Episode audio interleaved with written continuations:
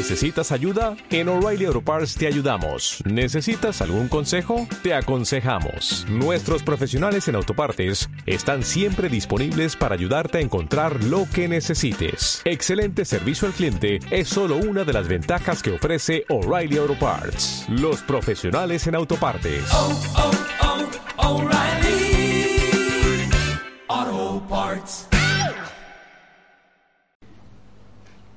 Gracias a Dios por esta oportunidad que tenemos de meditar la palabra de Dios.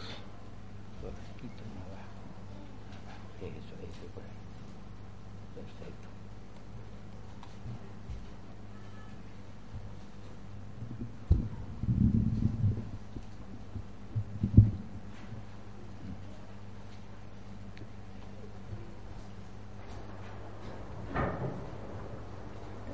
No sabemos de dónde comenzar, pero quiero enfatizar dos ministerios principales. El ministerio del Señor Jesucristo y el ministerio del apóstol Pablo. Son los dos ministerios principales en la Biblia. Y seguramente ya habré dado alguna vez acá, pero decía una hermana, si repetimos, dice, es un golpe de martillo sobre el, el, clavo de la verdad que está entrando en el corazón, dice. Va a entrar más profundamente, dice, si se repite una lección. Así que vamos a comenzar con Mateo capítulo 10. El versículo 5 al 8.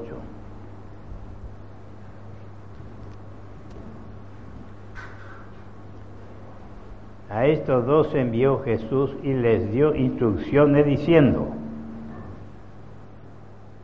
por camino de gentiles no vayáis, y en ciudades samaritanos no entréis.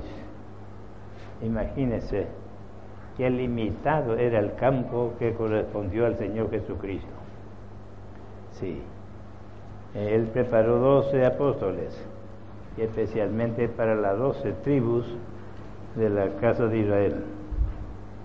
A estos dos envió Jesús y les dio instrucciones diciendo, por camino de gentiles no vayáis, y en ciudades samaritanos no entréis, sino id antes a las ovejas perdidas de la casa de Israel. Imagínense, id antes a las ovejas perdidas de la casa de Israel. Y yendo predicar diciendo, el reino de los cielos se ha acercado. Tan cerca estaba el reino de los cielos porque el rey estaba entre ellos. Nuestro Señor Jesucristo, el rey de los judíos, estaba entre ellos. Así que estaba cerca el reino. Sanad enfermos, limpiad leprosos, resucitad muertos, echad fuera demonios de gracia recibisteis, dad de gracia. Esta fue la instrucción que dio el Señor Jesucristo a sus doce apóstoles. Y su campo es muy limitado, vamos a decir así, dentro de la tierra de Canaán, dentro de la tierra de Palestina, dentro de la tierra de Israel.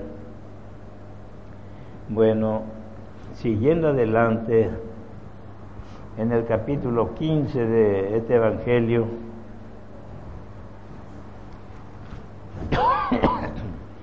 desde el versículo 21 en adelante, vamos a encontrar más todavía. Dice, saliendo Jesús de allí, se fue a la región de Tiro y de Sidón, dos ciudades gentiles saliendo del territorio de Israel. Sí, por primera vez salió, pasó la frontera de Israel hacia los gentiles. Y aquí una mujer cananea que había salido de aquella región clamaba diciéndole, Señor Hijo de David, ten misericordia de mí. Mi hija es gravemente atormentada por un demonio. Pero Jesús no le respondió palabra. se cayó de ella. Qué extraña manera, ¿eh? Pero está en su verdadero lugar, si uno entiende un poco la escritura. Si no le respondió palabra. Entonces acercándose sus discípulos, le rogaron diciendo, despídela, pues da voces tras nosotros. Él respondió, respondiendo dijo, no soy enviado sino a las ovejas perdidas de la casa de Israel. Él no fue enviado sino en cumplimiento de toda la promesa hecha a Abraham, a las ovejas perdidas de la casa de Israel nomás. Imagínense. Y a esa mujer no era israelita, era cananea. Y por eso Dios, eh, Jesucristo no le respondió palabra. Se cayó de ella. Entonces ella vino y se postró ante él, diciendo, Señor, socórreme. Ahora toma su verdadero lugar. Sí, porque al principio basaba su petición como teniendo derecho, lo llama hijo de David, esto corresponde a los israelitas. Entonces ella vino y se postró ante él y diciendo, Señor, socórreme. Respondiendo él, dijo, no está bien tomar el pan de los hijos y echarlo a los perrillos. Ella dijo, sí, Señor, pero aún los perrillos comen de, las migajas que caen de la mesa de sus amos. Entonces respondiendo Jesús dijo, oh mujer, grande es tu fe, hágase contigo como quiere y su hija fue sanada desde aquella hora. Consiguió, aún fuera de su derecho, fuera de su tiempo. Imagínese, ¿quién pensaría así que Jesús fue enviado solamente para los judíos? Sí, pero al apóstol Pablo Dios levantó soberanamente era un perseguidor de la iglesia de los santos. Y yendo con ese fin, se encontró con el Señor Jesucristo. Se le reveló en toda su gloria y cayó en el suelo, Saulo de Tarso. Y allí le habló, Saulo, Saulo, ¿por qué me persigue? le dijo el Señor. Y él ahí, tendido en el suelo, dijo, Señor, ¿quién, quién eres tú para que, bueno, le dijo, yo soy Jesús a quien tú persigues. Y así trató con él. Se convirtió ahí mismo. Y fue a la ciudad y después el Señor Jesucristo tenía un discípulo, un tal Ananía, y mandó junto a Saulo para hablarle un poco más para recibir el Espíritu Santo y para bautizarle. Y él se fue. Y salió un hombre nuevo, convertido, ya tiene a Cristo en su corazón. Y después el, el, Antiguo Testamento, parte de la Biblia, se conocía en ese tiempo, el Nuevo Testamento no se había escrito todavía y le llevó el Señor a, a Pablo en el desierto de Arabia, en un lugar. Y allí estudió tres años el apóstol Pablo. Su maestro fue el mismo Señor Jesucristo y su director el Espíritu Santo y su libro de texto era el Antiguo Testamento estuvo tres años estudiando. Y después vamos a encontrar más todavía. Hmm. Bueno, esta mujer consiguió aún fuera de su tiempo, porque era gentil. Eh, vamos a mirar eh, Colosense capítulo 1.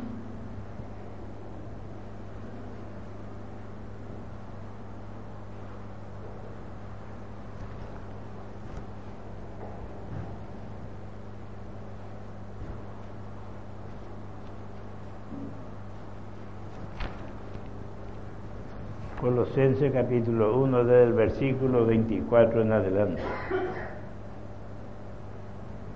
Aquí de- declara Pablo su, su misión, su ministerio.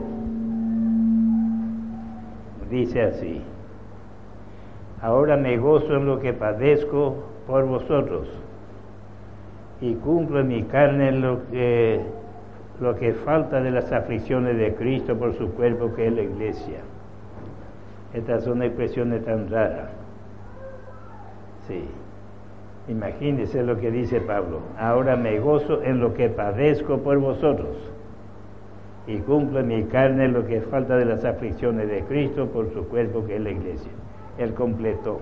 Cristo murió antes de completar sus aflicciones, porque se cargó sobre él el pecado de todos nosotros y las enfermedades de toda la humanidad se cargó sobre él. Y eso le mató más fuera de tiempo. Y entonces lo que faltaba de sus aflicciones completó Pablo.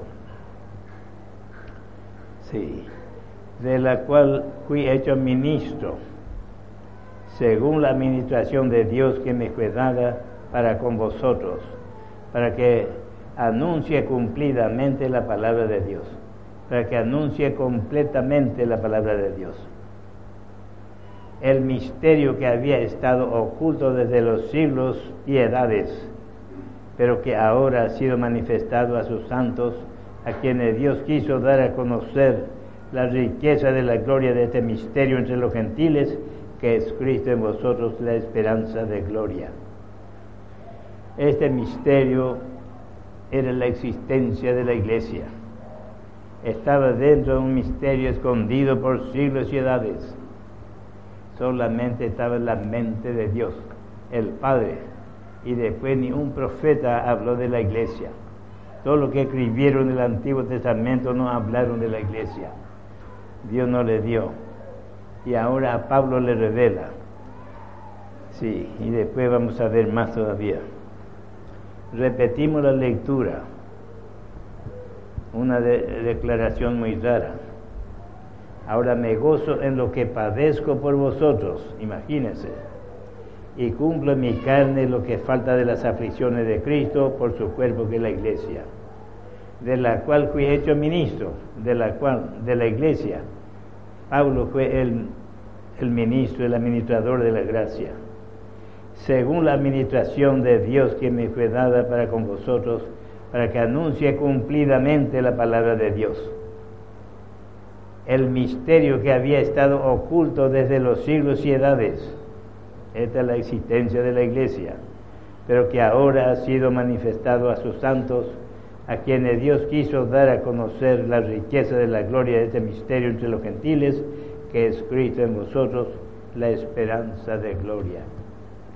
Todo lo que tiene Cristo en su corazón llega a ser miembro de esa iglesia, como escuchamos a mi esposa presentar su mensaje. Bueno, vamos a leer también Efesios capítulo 3. Ya leyó mi esposa una parte. Desde el verso 5 en adelante. Aquí habla otra vez del misterio, esta es la iglesia misterio que en otras generaciones no se dio a conocer a los hijos de los hombres, como ahora es revelado a sus santos apóstoles y profetas por el Espíritu, que los gentiles son coherederos y miembros del mismo cuerpo, el mismo cuerpo de la iglesia. Sí, los gentiles eran, eh, Dios no trató con los gentiles. Eso también conviene indicar un poquito Dios trató con toda la humanidad, desde Adán hasta la torre de Babel. En tiempo de la dispensación del gobierno humano de Noé, los hombres se unieron, pero no para adorar a Dios, para buscar a Dios, sino más bien conspiraron contra el plan de la redención.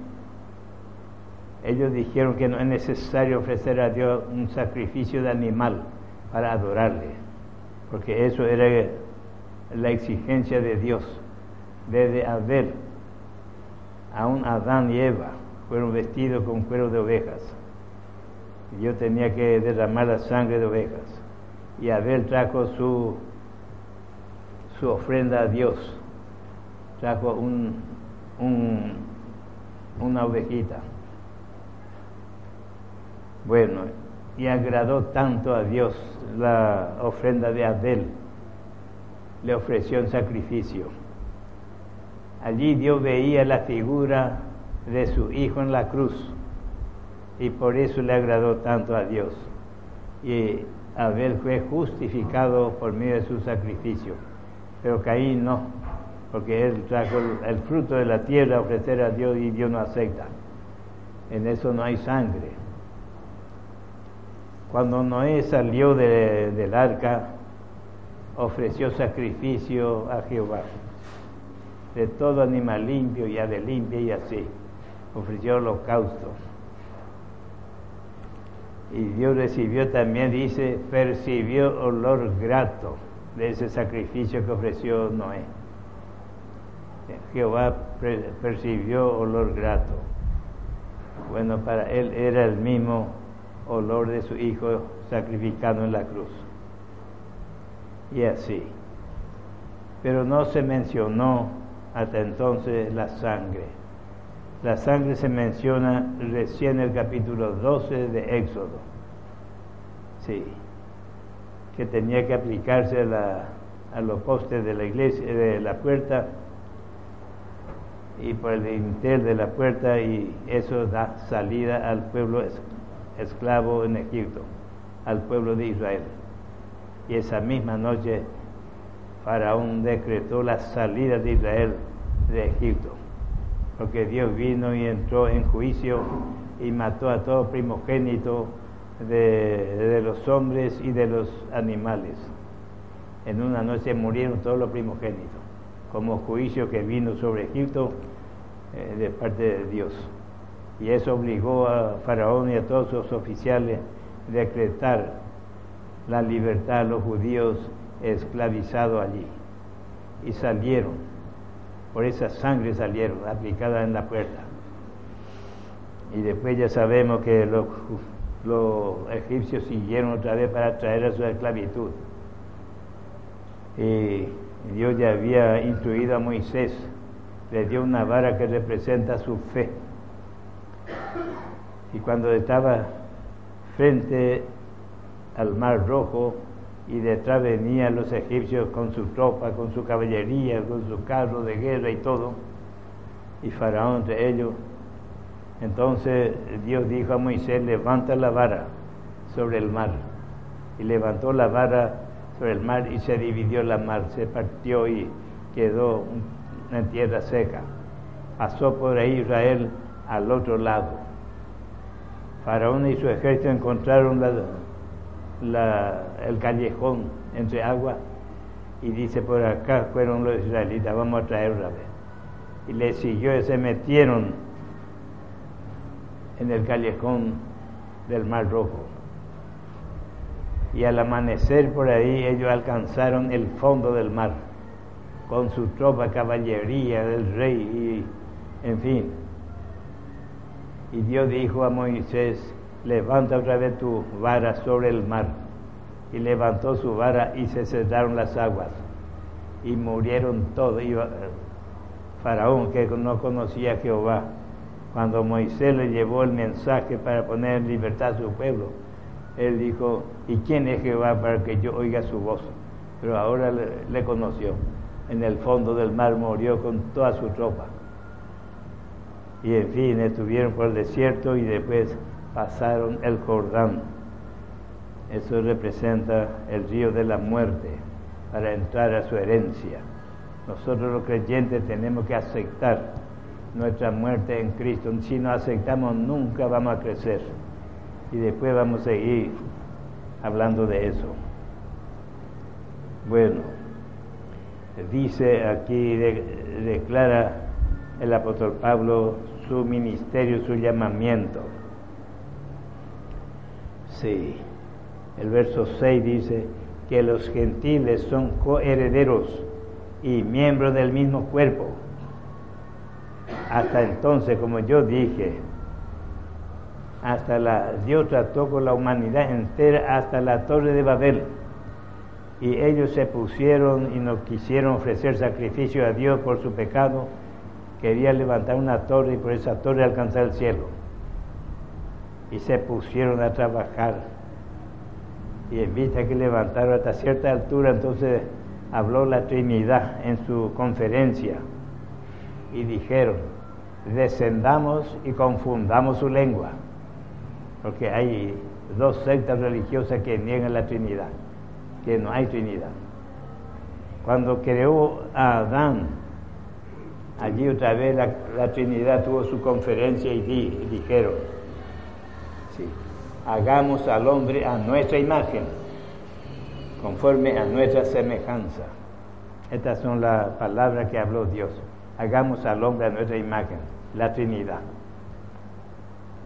Ahora en la Torre de Babel dice descendamos y confundamos su lengua, porque trabajan de balde.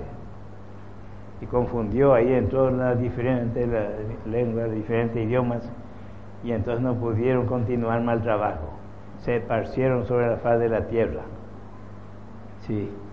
Y ahí comenzó a tratar con Abraham, llamó a Abraham con propósito de levantar una nación de Abraham, la descendencia de Abraham el pueblo de Israel, el pueblo judío, el pueblo hebreo. Bueno, y Dios trató con ese pueblo desde Abraham hasta la cruz de Cristo.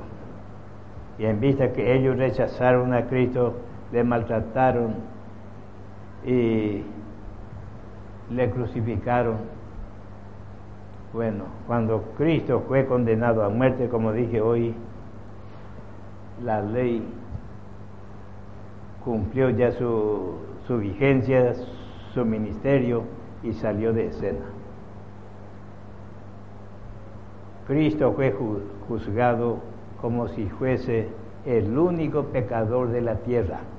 El Padre Dios le juzgó por su ley divina y le condenó a muerte, porque sobre él cargó el pecado de toda la humanidad y él llegó a ser el único pecador de la tierra. Imagínese el plan de Dios, la redención, la salvación para nosotros.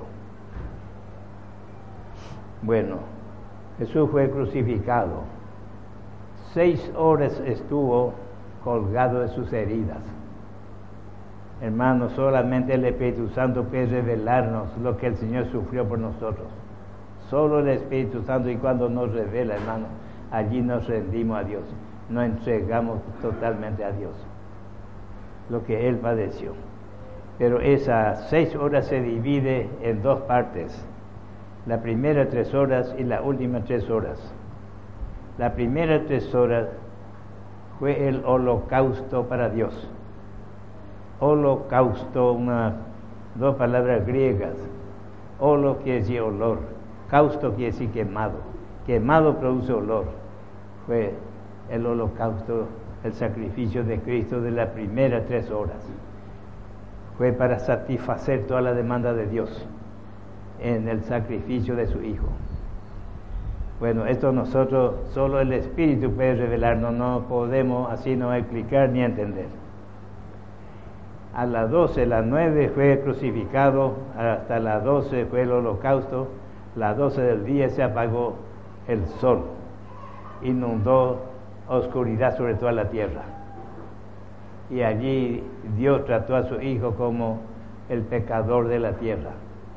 Y en su persona condenó el pecado de toda la humanidad. Imagínense bajo esa oscuridad hasta las 3 de la tarde. Así murió nuestro Señor Jesucristo pagando toda nuestra culpa. Por eso nosotros en agradecimiento tenemos que rendirnos a su voluntad. Tenemos que buscar y conocer su palabra. Si no conocemos su palabra, es imposible rendirnos a Dios. Bueno, ahora vamos a capítulo 12, segunda Corintios. Estos ustedes saben, tal vez muchos de ustedes saben de memoria y muchos todavía no saben. Entonces vamos a completar el conocimiento de los hermanos. Vamos a leer aquí. Entraron los maestros falsos en Corinto, en la iglesia que levantó el apóstol Pablo. Entraron y querían apoderarse de la iglesia. No es para edificar, sino para despojar de sus bienes. Todos los maestros falsos, mira eso nomás.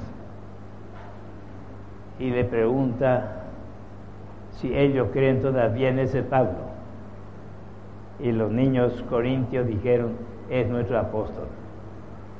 Y esos falsos maestros dijeron, y por allá nadie le cree, es un loco. Pablo.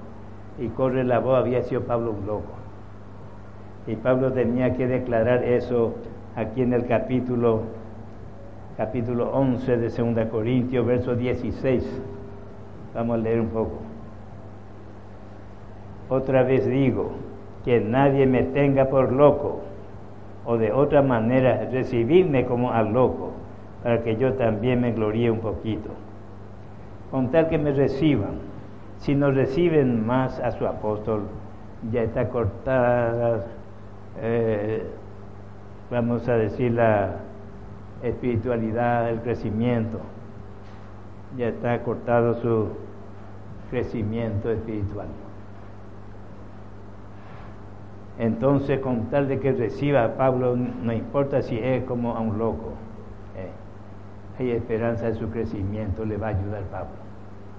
Y Pablo presenta a los opositores aquí, en este mismo capítulo 11, versos 13 al 15. Estos son los opositores de Pablo. Porque estos son falsos apóstoles, obreros fraudulentos, que se disfrazan como apóstoles de Cristo y no es maravilla, porque el mismo Satanás se disfraza como ángel de luz, así que no es extraño si también sus ministros se disfrazan como ministros de justicia, cuyo fin será conforme a sus obras, cuyo fin será conforme a sus obras, es en el juicio de Dios. Bueno, ahora seguimos la lectura en el capítulo 12. Ahí vamos a ver al apóstol Pablo. Ciertamente no me conviene gloriarme, pero vendré a las visiones y a las revelaciones del Señor. Sí.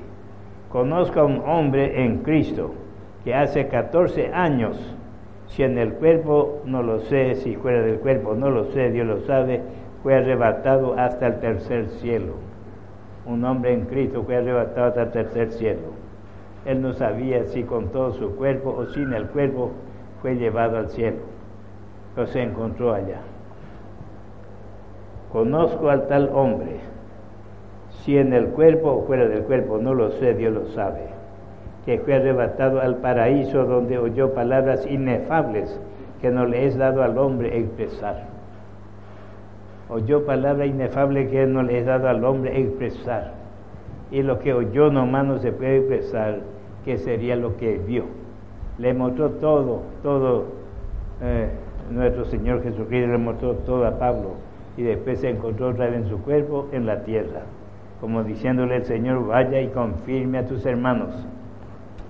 Y le dio el mensaje, la revelación más grande que el hombre pueda tener. Sí. De tal hombre me gloriaré, pero de mí mismo en nada me gloriaré, sino en mis debilidades es del Pablo natural. Sin embargo, si quisiera gloriarme no sería insensato porque diría la verdad, pero lo dejo, lo dejo, dice. Al principio dijo, ciertamente no me conviene gloriarme, pero vendré a las visiones y a las revelaciones del Señor. Y no continuó en eso, ahora dice, pero lo dejo, para que nadie piense de mí más de lo que mí ve u oye de mí él siempre se escondía detrás de la cruz de Cristo. Sí. Ahora el verso 7. Para que la grandeza de las revelaciones no me exaltase desmedidamente, me fue dado un aguijón en mi carne, un mensajero de Satanás que me abofetee para que no me enaltezca sobremanera. Respecto a lo cual tres veces he rogado al Señor que lo quite de mí. Y me ha dicho, bástate mi gracia, porque mi poder se perfecciona en la debilidad. Por tanto, de buena gana me gloriaré más bien en mis debilidades, para que repose sobre mí el poder de Cristo. Aquí está su declaración, su experiencia, el que ha arrebatado al tercer cielo, el único, el único ser humano arrebatado y otra vez vuelto a la tierra. Fue el apóstol Pablo y recibió la más grande revelación que ningún siervo de Dios haya recibido. Sí. Y para que la grandeza de las revelaciones no me exaltase desmedidamente, me fue dado un aguijón en mi carne, un mensajero de Satanás que me abofetee para que no me enaltezca sobremanera. Bueno, la revelación que tuvo Pablo, y él mismo fue y vio lo que hay en el cielo y lo que oyó, fue preparado para este, este propósito, de preparar la iglesia a todos los creyentes, si fuese posible, de preparar la esposa del Cordero, para la esposa de Cristo bajo su ministerio, bajo su enseñanza, bajo sus instrucciones, sus epístolas. El que ha de crecer va a crecer y va a estar preparado para reinar con el Señor. Bueno, y para que la grandeza de las revelaciones no me exaltase desmedidamente. La grandeza de las revelaciones le tenía a Pablo a flote arriba él quería humillarse ya no podía humillarse más. Demasiado grande. No podía aguantar la revelación que tuvo. Una completa revelación. Y luego escribió en sus epístolas su revelación. Y por esa revelación el que se ha de preparar, se prepara. Eh, para reinar con el Señor, que escuchamos, la esposa del Cordero. Bueno, y para que la grandeza de las revelaciones no me saltase desmedidamente, me fue dado un aguijón en mi carne, un mensajero de Satanás que me abofetee para que no me enaltezca sobremanera. Un mensajero de Satanás, un hombre tal vez religioso, tal vez político. Bueno, le dio una bofetada, esto Dios permitió, le dio una bofetada por su cara y quedó casi ciego apenas veía después. Y sobre eso pidió tres veces, y Pablo tenía mucha fe, pidió tres veces a Dios y le dijo, bástate mi gracia, porque mi poder se perfecciona en la debilidad. Nosotros queremos gloriarnos a veces porque tenemos buena salud, buena fuerza, inteligencia, tal vez conocemos algo, tal vez así. Y el Señor tiene que usar alguna circunstancia para humillarnos. Esas cosas son impedimentos en nuestra vida espiritual. Sí, eso nos impide. Nuestra propia habilidad nos impide. Y vamos a ver los versículos que él usa para probar esta prueba. En Gálatas capítulo 4,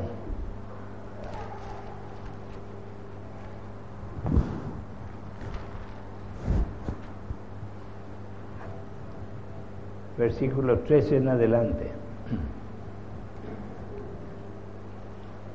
Pues vosotros sabéis que a causa de una enfermedad del cuerpo os anuncié el Evangelio al principio, y no me depreciasteis, ni desechasteis por la prueba que tenía en mi cuerpo. Antes bien me recibisteis como a un ángel de Dios, como a Cristo Jesús. Así recibieron a Pablo los Gálatas cuando recién convertido con él y enseñado un tiempo, tal vez tres años. Y después entraron los legalistas, los predicadores de la ley, y ellos dejaron la doctrina de la gracia que le entregó Pablo y comenzaron a ser legalistas. Bueno y no me despreciaste ni desechaste por la prueba que tenía en mi carne, antes bien me recibiste como un ángel de Dios, como a Cristo Jesús. ¿Dónde pues está esa satisfacción que experimentabais? Porque os doy testimonio de que si hubieseis podido, os hubierais sacado vuestros propios ojos para dármelos. Si se pudiera hacer, dice Pablo, hasta ese punto estaban dispuestos los Gálatas. Cómo amaron a su apóstol hasta que entraron los, los opositores de Pablo. Dice, los Gálatas tenían ojos sanos y Pablo estaba impedido en sus ojos. Entonces ellos estaban dispuestos de sacar su ojo y poner en Pablo. Hasta ahí estaban dispuestos. Después entraron los otros y comenzaron a despreciar a su apóstol. En el capítulo 6 de Gálatas, verso 11, dice, mirad con cuán grandes letras os escribo de mi propia mano. Sí, con cuán grandes letras os escribo de mi propia mano. Siempre Pablo dictaba la carta y tenía un secretario que le hacía la carta, un tal tercio. Pero esta vez él en su indignación se enojó demasiado, los galas dejaron su enseñanza, la gracia, dejaron su, su crecimiento, vamos a decir, y agarraron lo que le iba a impedir en su vida espiritual, el error. Se enojó tanto, entonces se puso a escribir la carta de los Gálatas. Y acá explica por qué con gran, tan grandes letras dice, mirad, con cuán grandes letras os escribo de mi propia mano. Sí, porque apenas veía. Imagínense. Así que Dios tiene el remedio si nosotros le buscamos seriamente. Él tiene el remedio para adelantarnos y para enseñarnos y para evitar cada desvío del camino recto. Bueno, lo que yo quiero, hermanos, hacerle comprender que el único estudio que le puede hacer crecer y transformar su vida es la carta del apóstol Pablo. Esa es para la iglesia. Cuando él celebró la cena del Señor en la iglesia de Corinto, él dijo en el capítulo 11 de la primera carta,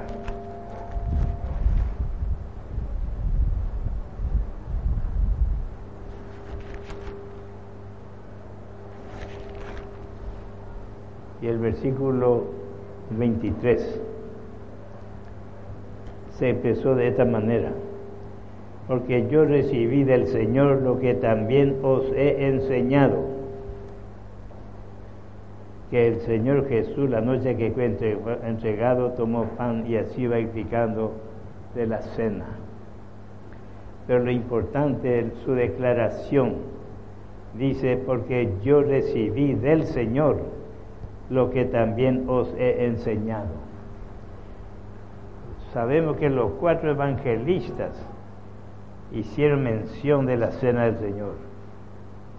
Pero como doctrina para la iglesia, ellos escribieron solamente una constancia de lo que pasó al Señor, lo que Él hizo. Pero a Pablo se le dio para la iglesia, como, como doctrina, parte de su doctrina para la iglesia.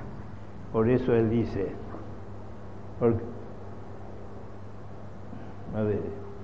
porque yo recibí del Señor lo que también os he enseñado. Sí, ella recibió del Señor para enseñar la iglesia. La doctrina para la iglesia Dios le entregó a Pablo. Y la revelación que tuvo, como dije, demasiado grande, ya imposible de tolerar, no podía aguantar. Ser humano no puede aguantar la revelación que tuvo le llevó al cielo y le mostró todo, y, en fin. Y oyó palabra inefable que el hombre no puede expresar, dice. Y le bajó otra vez, le encontró en su, en su cuerpo. Sí. Y quería humillarse, quería mantenerse humilde ante Dios y no podía, por la revelación que tenía. Entonces Dios tenía que usar un mensajero de Satanás de abofetearle y dejarle casi ciego y ahí se humilló. Y sabemos que, hermano, eh, el crecimiento que tuvo Pablo ningún humano va a alcanzar. Sí, podemos hasta ahí más o menos. Si es que crecemos, hermano. Dios quiere nuestro crecimiento. Ningún padre en lo natural va a desear a su hijo quedarse niño. Sí. Y cuanto más Dios que es sabio. Quiere nuestro crecimiento primero para defendernos de, de Satanás, de los demonios. Como yo dije, Satanás viene y nos aplica su inyección de enfermedad en alguna parte de nuestro cuerpo, eh, en alguna parte. El creyente que es un poco crecido, un poco instruido en la escritura, inmediatamente le rechaza. Pablo dijo a Timoteo, y Timoteo fue un pastor bien instruido bajo el ministerio de Pablo, y le dijo, pelea la buena batalla de la fe, pelea. El creyente le viene Satanás, le inyecta su enfermedad y no pelea, se queda quieto, y después sufre, y después va al hospital y así. No, rechaza inmediatamente en el nombre de Jesucristo. Te rechazo, te reprendo y que salga en este momento en el nombre de Jesucristo. Ahí pelea la buena batalla y termina la molestia. Esa que podía ser una enfermedad, termina ahí. Así que hay que pelear la buena batalla de la fe en toda circunstancia. Sí. Y Dios ha remediado todos los males. Sí, tal vez mañana por ahí o el, el miércoles por ahí vamos a tener otra lección Sí. La, hay tres,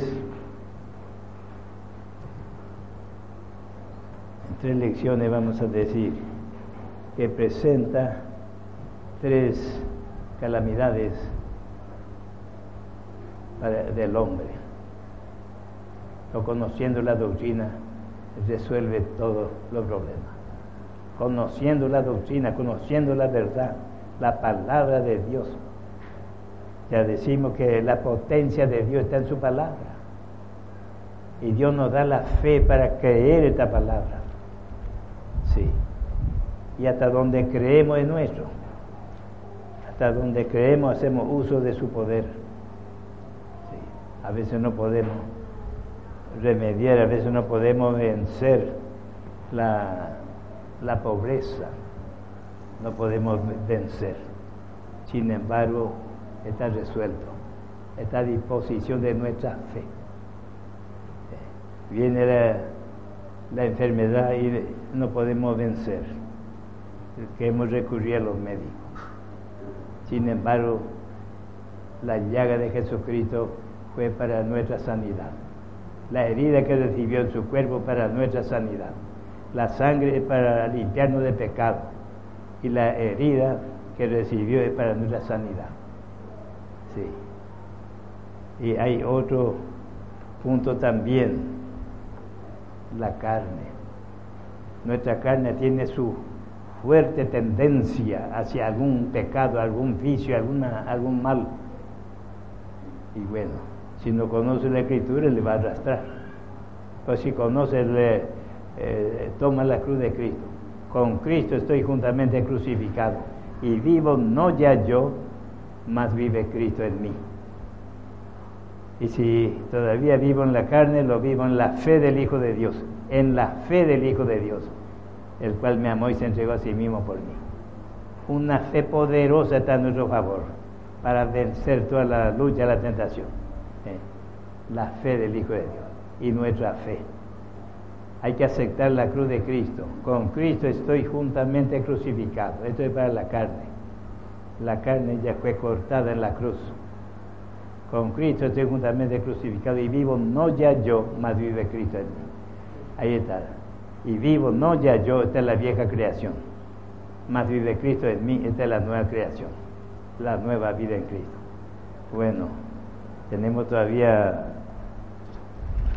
fin de la semana para estudiar más todavía. Que el Señor le bendiga.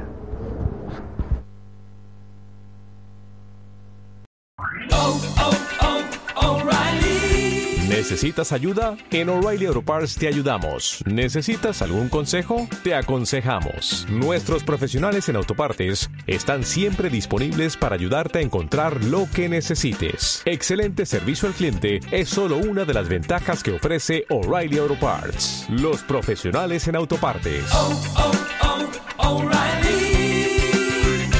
Auto